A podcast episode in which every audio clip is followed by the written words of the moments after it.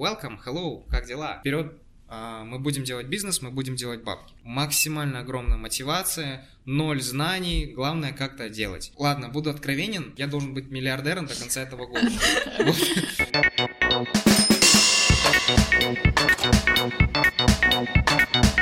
Это подкаст «Плюс-минус деньги». Молодых людях, которые любыми способами пытаются заработать свои первые деньги. А мы, Диана и Полина, параллельно думаем над нашим заработком. И при этом стараемся не повторить ошибки наших гостей. А успешными историями замотивировать себя и вас. Давайте с нами.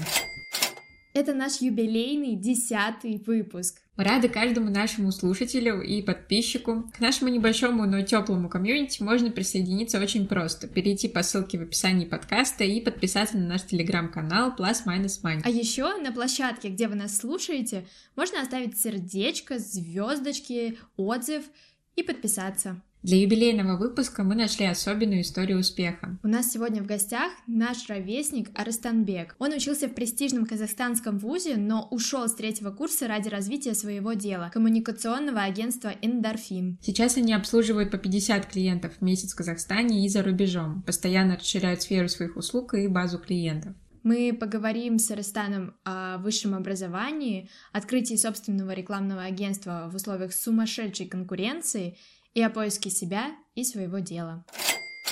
А, на самом деле, когда я вот в школу в 17 лет закончил, у меня, в принципе, были какие-то подозрения, даже не в 17 лет, а более где-то даже с 15-16, как и у любого другого школьника. А кем стать? Я очень долго думал, я вообще хотел стать пилотом, учился в физическом классе, да, было очень трудно поступить, и, собственно, я поступил ради чего? Ради того, чтобы сдать физику, для того, чтобы поступить в летное училище или, допустим, на того же самого диспетчер, вспомнил, да ездил в аэропорт, в аэропорт, там что-то смотрел, изучал, мне это было дико интересно, но я все-таки подозревал то, что я все-таки заставляю себе верить, а не реально истинно наслаждаюсь этим. И в итоге потом я резко, очень прям моментально сменил а, вектор, начал готовиться на журналистику, прям вот максимально просто, типа, где диспетчерство, где журналистика. Смотри, Полина, можно быть и технарем, и гуманитарием. А потом я понял, журналист, и чё? В итоге я поступил а, на юридический, на грант. Был конкурс достаточно престижного университета. Сейчас это топ-1 вуз считается в Казахстане по Атамикен. Такие СМИ, короче, у нас. Там они разыгрывали ректорский грант. Я занял первое место и выиграл грант. Когда мне мама позвонила, она прям кричала в трубку, ура, мы победили. Мне было как-то понятно. Как-то, как будто я в конце уже немножко сгорел от этого. Бешеная, максимально активная студенческая жизнь, вот прям максимально активная. Мне это очень нравилось, и это, знаете, был какой-то, наверное, бальзам на душу. Закрывало ту рану о том, кем же все-таки реально мне быть. А потом вокруг меня начали появляться, а, я благодарю судьбу за это, достаточно интересные персонажи-кейсы, которые, ну, начали заниматься бизнесом, и меня это начало вдохновлять, я начал за ними наблюдать, и я этим начал заниматься. У тебя коммуникационное агентство. Проще сказать, это рекламное агентство. Коммуникационное агентство — это больше э, сказать правильнее, а рекламное агентство — это, если говорить от, обобщенно. Это то агентство, которое выстраивает э, для своих клиентов коммуникацию между брендом, то есть нашим клиентом, и его потенциальной аудиторией, целевой аудиторией, э, которая, соответственно, покупает у них те или иные услуги или продукт. Как правильно выстраивать коммуникацию? Почему, допустим, тональность у Starbucks отличается от тональности той же шоколадницы. Почему, допустим, у государственных учреждений общение с аудиторией отличается, допустим, та же Роспочта обращается к своей аудитории, мол, дорогие сограждане, Burger King или Starbucks, типа, welcome, hello, как дела? И мы это выстраиваем путем визуального оформления, путем а, использования источников трафика различных, когда вокруг тебя начали крутиться всевозможные бизнес-кейсы и, возможно, люди, которые тоже как-то повлияли, в большинстве, получается, были кейсы из этой сферы? Или ты как-то сам на это вышел? Упустил один момент. Я этим увлекаюсь лет 17-16. И не зря хотел поступить на журналистику, потому что, в принципе, я любил читать и писать. И даже в школе писал там на заказ сочинения. Правда, все они потом были на тройку, но Извиняюсь те, кто у меня покупал.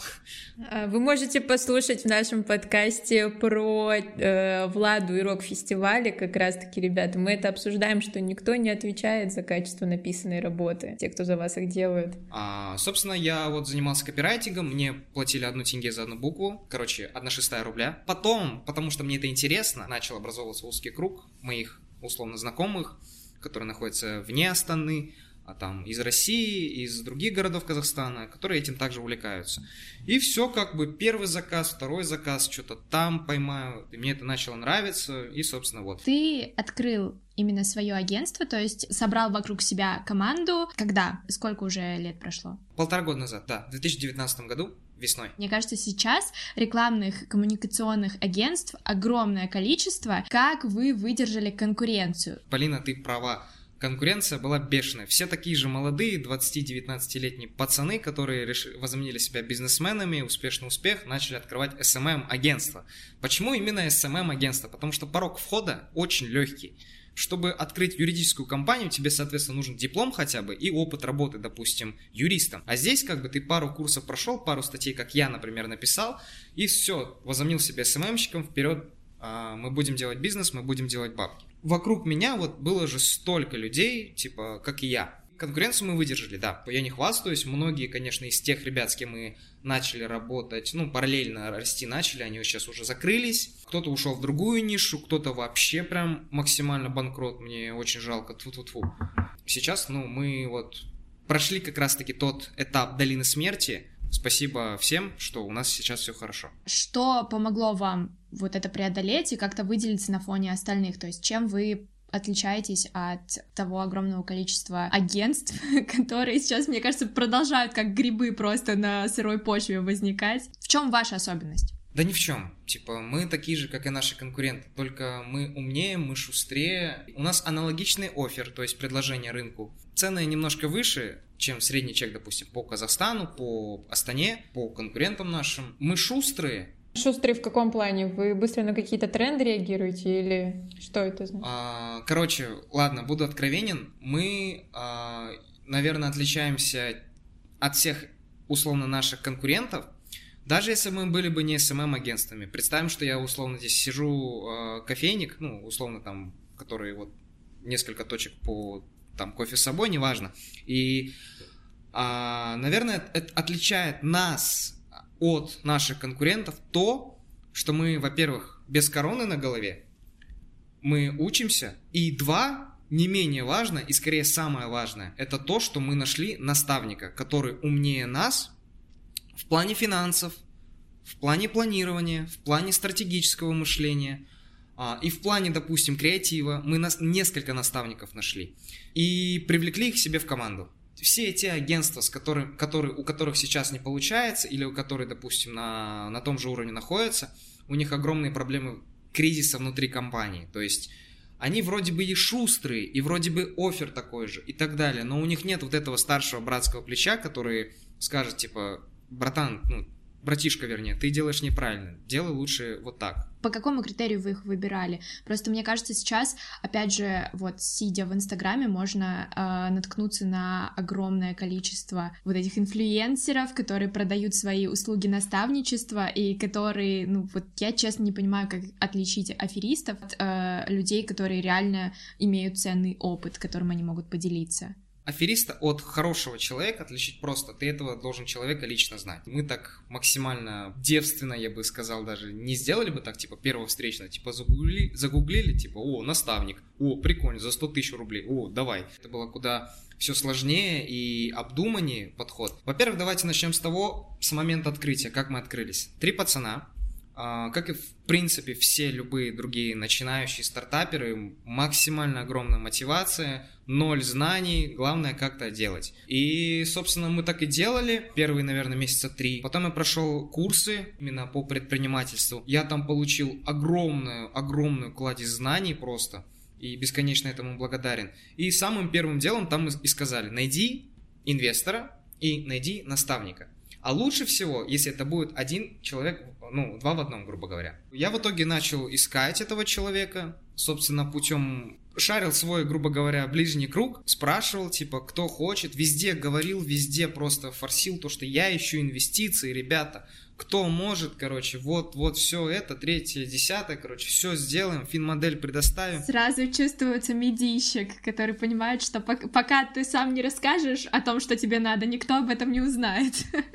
Да, да, и очень громко, то есть мы даже таргет запустили на привлечение инвестиций, это вот максимально было прикольно. Люди начали выходить, спрашивать, интересоваться, И а, через одного знакомого, через нашего партнера, с кем мы уже работали. Кстати, это был наш первый наставник. То есть а, это очень хороший человек.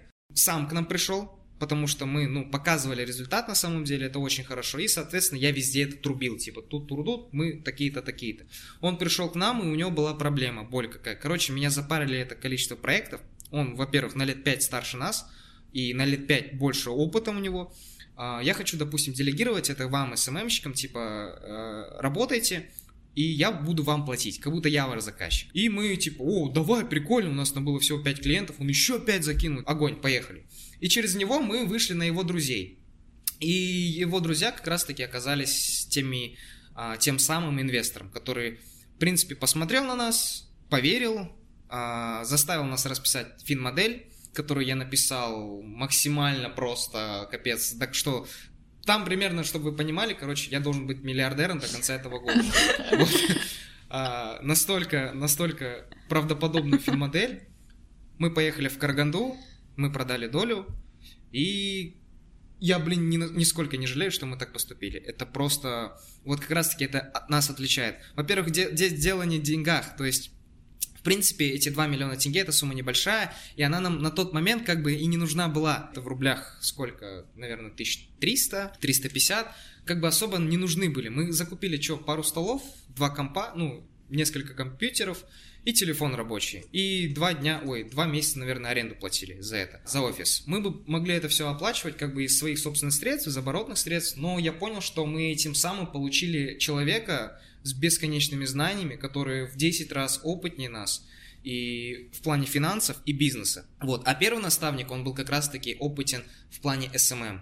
Вот. И оба эти два человека, они были э, партнер, и они и сейчас есть партнеры, и они нас обучают по сей день. Вы начинали, как ты уже сказал, три э, парня горящих идей, готовые ни перед чем не останавливаться. А сколько сейчас у вас человек в команде? 20. Как ты считаешь, а, опять же, возвращаясь к тому, что конкуренция в этой сфере огромная, и она только продолжает расти. Вот молодым ребятам, СММщикам сейчас как лучше поступить? Идти уже в готовое агентство, работать исполнителем и пробиваться там, как-то выстраивать свою карьеру? Или же через все тернии идти к звездам, к своему личному агентству и создавать какое-то свое дело? Советую, честно, не начинать, если опыта нет.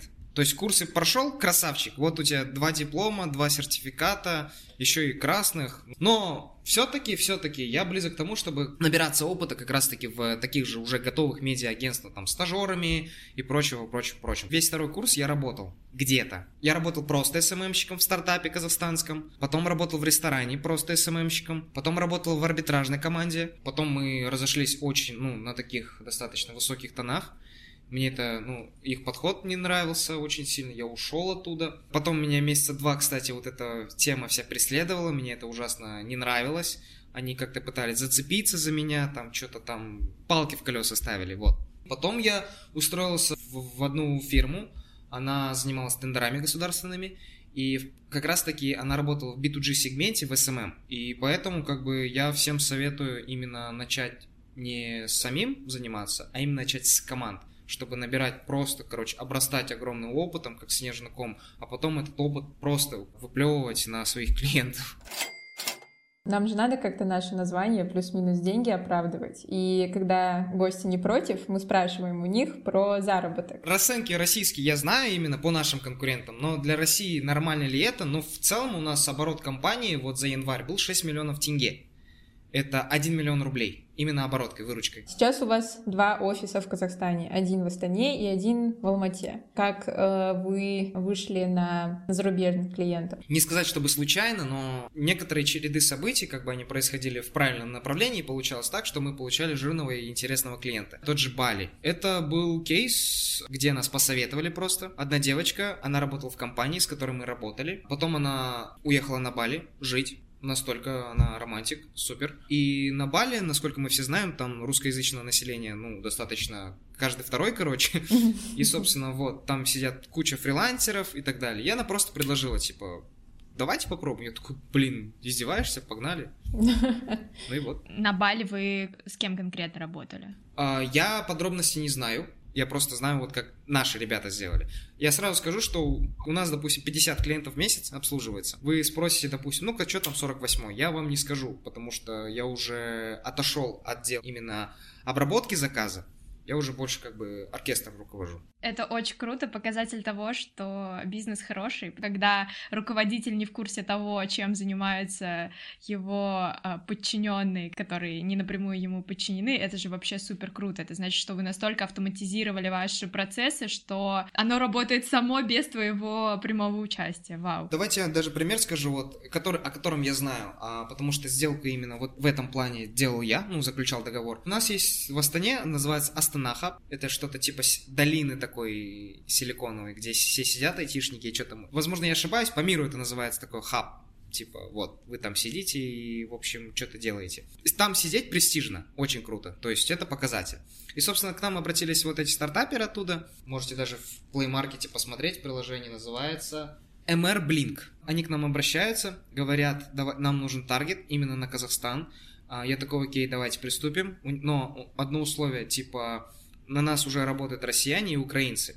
Я говорю, а зачем мы вам? Они такие, ну, а, давайте настроим типа на Казахстан, проверим нашу команду. И, короче, три тима на них работало. Ну, они сделали такую вилку, полуконкурс, полувилку о том, что типа каждая команда на свою страну льет трафик, и типа кто выигрывает, соответственно, у кого, допустим, дешевле результат, больше скачивания приложения, тот, соответственно, дальше заливает на эти страны. Короче, априори я скажу, что в Казахстане трафик дешевле и население меньше, и в целом, допустим, он не такой забитый э, трафик, как в Украине и в России. И по чистой случайности, наверное, из, ну да, реально из-за чистой случайности мы выигрываем. В итоге работаем, единственный подрядчик это мы, именно по трафику сейчас. И они нам говорят, короче, мы крутые такие, давайте запускать на Западную Европу. Мы такие, ого, прикольно. Вот. А в арбитраже у меня был опыт как раз-таки на запуск э, в европейские страны. Настраивать легко. Просто вместо Астана, Казахстан галочку убираешь, ставишь, допустим, Париж, Франция, в целом, как бы так, Италия, Португалия и так далее. И, соответственно, рекламное объявление нужно готовить на их языке. И мы готовили, соответственно, как бы все это на русском, выдавали. Их сторона, переводчики, все это переводили, и мы просто вот этот текст вставляли в картинки и запускали. Это была краткая инструкция о том, как покорить Европу.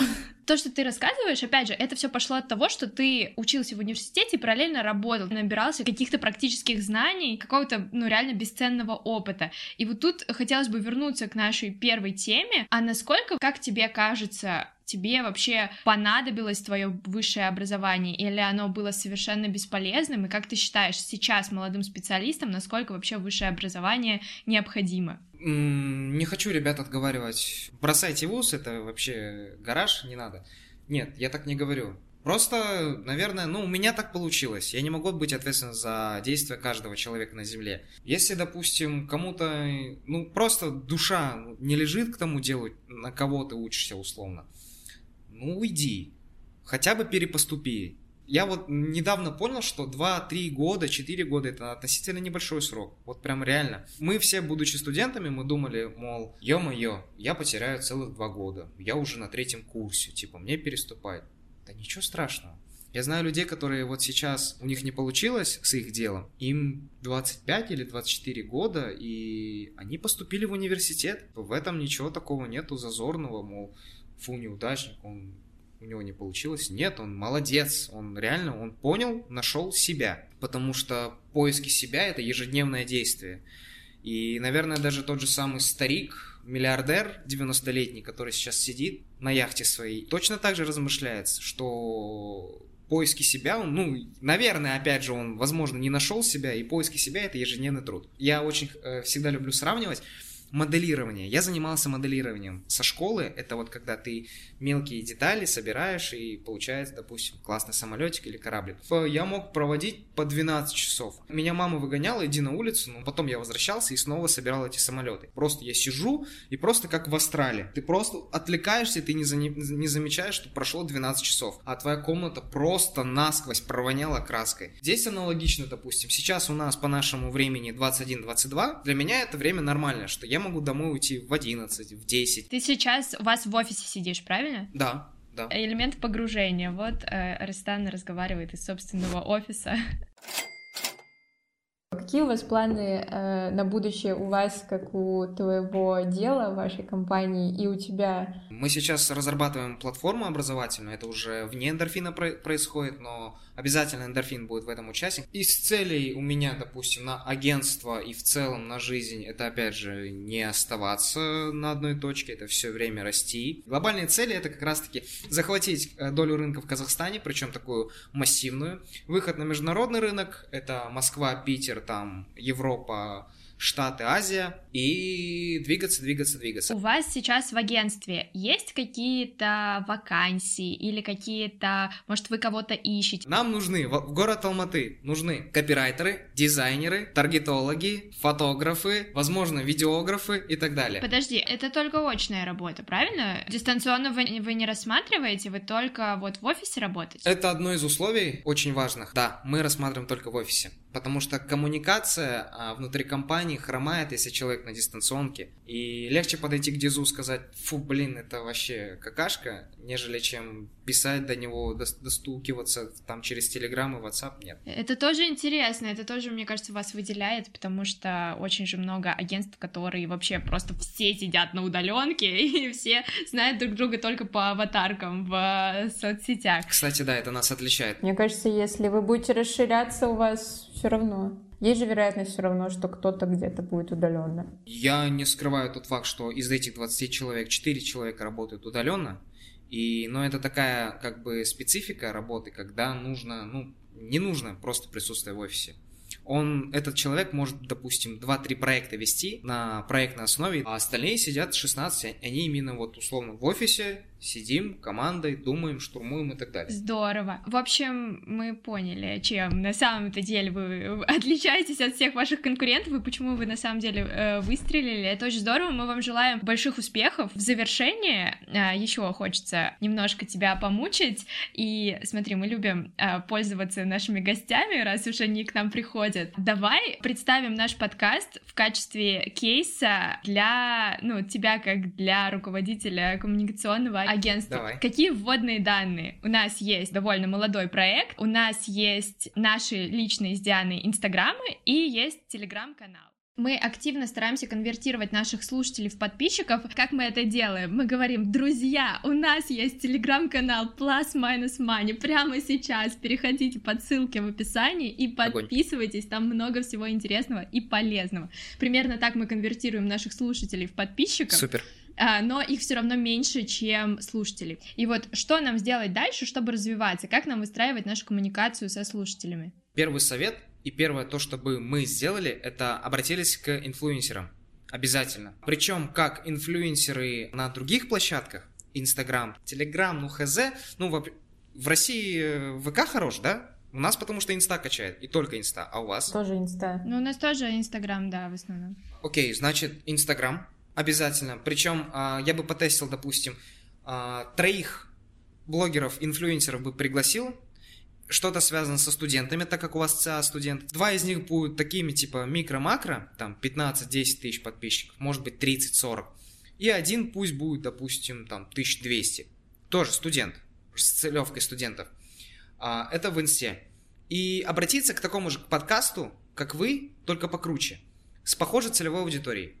Возможно, это будет что-то про футбол. Типа, почему? Потому что футболом интересуются пацаны. Допустим, там 18-25, ну, 16-25. Чтобы аудитория была не такая же, как у вас целевка, а смежная, пересекающаяся, вернее. Почему? Потому что, скорее всего, тот подкаст или тот инфлюенсер, к которому вы пойдете, он вам скажет, типа, блин, нет, ты просто моих слушателей, типа, своих к себе переманишь. Поэтому лучше, чтобы аудитория пересекалась. А если получится прям с прямым целевкой, такой же, как и вы, то будет прикольно, если он согласится. Вот, три там, три там. И делайте такие кол- коллаборации. А, обязательно, ребята, вот э, все же мы пришли к тому, к тому же, с чего я начинал. Ищите ребят лучше себя ищите наставника в плане как раз-таки инфлюенсера такого, который бы вас посоветовал, который лучше вас в 10 раз, который умнее вас в 10 раз, и у которого подписчиков в 10 раз больше. Да, вам, допустим, один скажет, типа, извините, кто вы такие, до свидания, второй скажет аналогично, и также 100 человек таких же авторов канала скажут так же, но 101 скажет, ну, давайте попробуем. Мое мнение, я вам сразу скажу, что с подкастами мы пока дела, дела не имели, но если бы вы обратились к нам бы, я бы вам это вот в первую очередь бы сказал. Спасибо тебе большое. Такой вот краткий э, ликбез по продвижению от настоящего эксперта. Блин, правда, очень интересно тебя слушать. Да, краткий, но при этом очень рассудительный, мне кажется. Аристан, спасибо тебе огромное. Э, твоя история очень вдохновляющая. Да, спасибо, что откликнулся на наше предложение. Мы всегда рады послушать классных и умных ребят. Это было супер. Мне очень приятно, что вы меня позвали, ребят. На самом деле это мне очень льстит, потому что мне впервые вообще куда-то зовут. И типа, вау, я что, могу поделиться историей? Это вообще супер. И мне очень понравился формат. Я желаю вам огромнейших успехов, ребят, чтобы через два года вы были в топ там Яндекса, ВК. Что-то два года многовато, давайте через год. Да, можно и побыстрее, на самом деле. Ну а насколько прогноз Арестана будет правдивым, отчасти зависит и от вас, дорогие наши слушатели и подписчики. Да не то, что отчасти, а напрямую зависит от вас, э, как быстро мы попадем в топы разных приложений, поэтому ждем вас в качестве слушателей и на других наших выпусках, в качестве подписчиков в нашем телеграм-канале и в качестве успешных людей по жизни. О, как завернула. Пока-пока.